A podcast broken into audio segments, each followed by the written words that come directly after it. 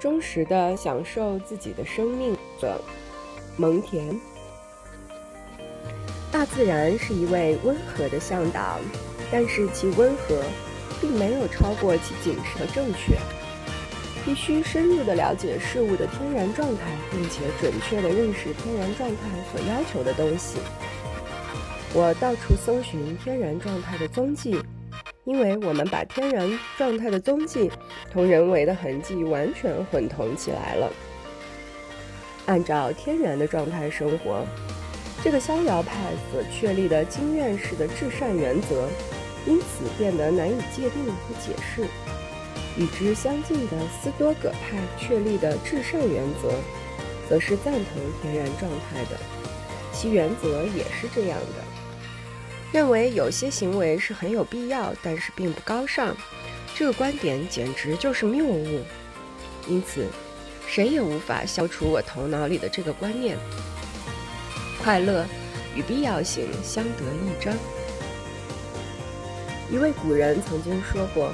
诸神永远与必要性相契合，我们何苦去肢解和分离那些已经结合的天衣无缝的组织呢？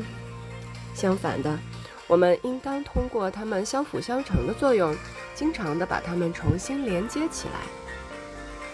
希望精神能够激活笨重的肉体，希望肉体能够阻止精神轻率，并能够使精神稳定下来。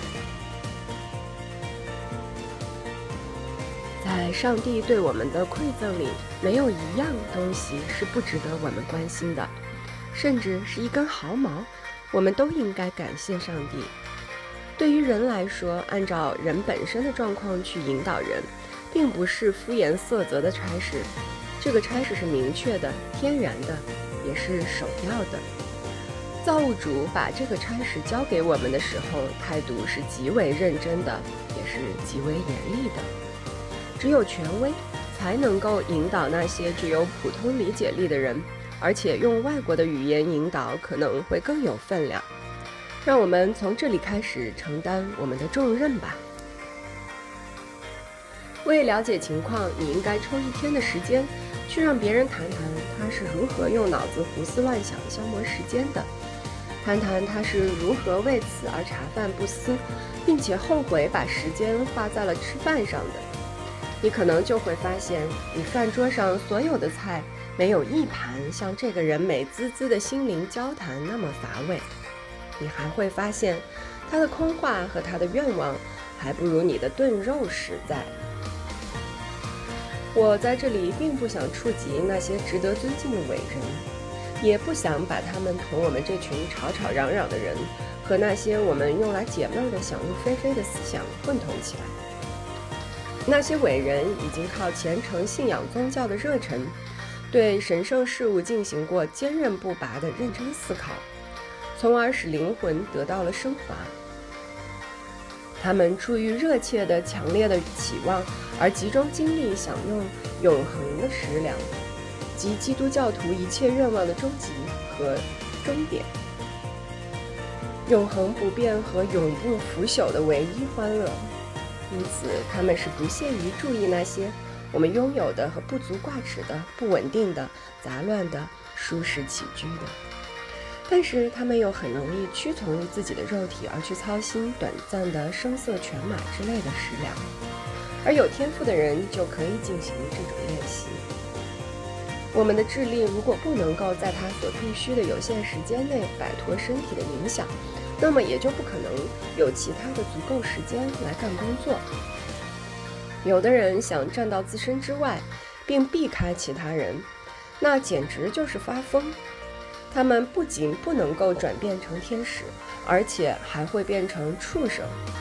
不仅不会因此而变得高大，还会突然的倒下。我害怕这种超常的脾性，就像是害怕高不可攀的地方。在苏格拉底的一生中，除了他的智慧和调皮，我什么都能够了理解。在柏拉图的身上，没有任何的东西能够像促使大家称他为神的东西那么富有人情味儿。在我们的知识中，我认为升华到最高层次的知识，似乎也就是更通俗的和更浅显的。我认为，在亚历山大的一生中，最不值得一提的和最乏味的东西，就是他所希望的永垂不朽的胡思乱想。菲洛塔斯在回答亚历山大的问话时，以开玩笑的口吻刺痛了他。他在写给亚历山大的一封信中。曾经表示自己与皇帝同样会为朱庇特哈蒙的神谕而感到欢欣鼓舞，因为神谕将亚历山大列为了诸神之一。我很高兴你被如此的器重，然而我也有理由怜悯那些必须同一个人一道生活，并服从这个人的人们，因为这个人已经超越了人的价值，而且已经不满足于做一个人了。只要你服从诸神，那么全世界就都是你的臣民。雅典人为了纪念庞培进入他们的城市而写的恳切铭文，就符合我的主张。因为你自认为是人，所以你同样就是神。忠实地享受自己的生命，这就是神一般的尽善尽美。我们之所以寻觅其他的条件，是因为我们不会利用自身的条件。我们脱离了自身走出去，因为我们不明白自身的状况是什么样的。我们踩高跷是白费力气的，因为即使在高跷上，也必须靠自己的腿来走路。在我看来，最美好的人生就是向合情合理的普通样板看齐的人生。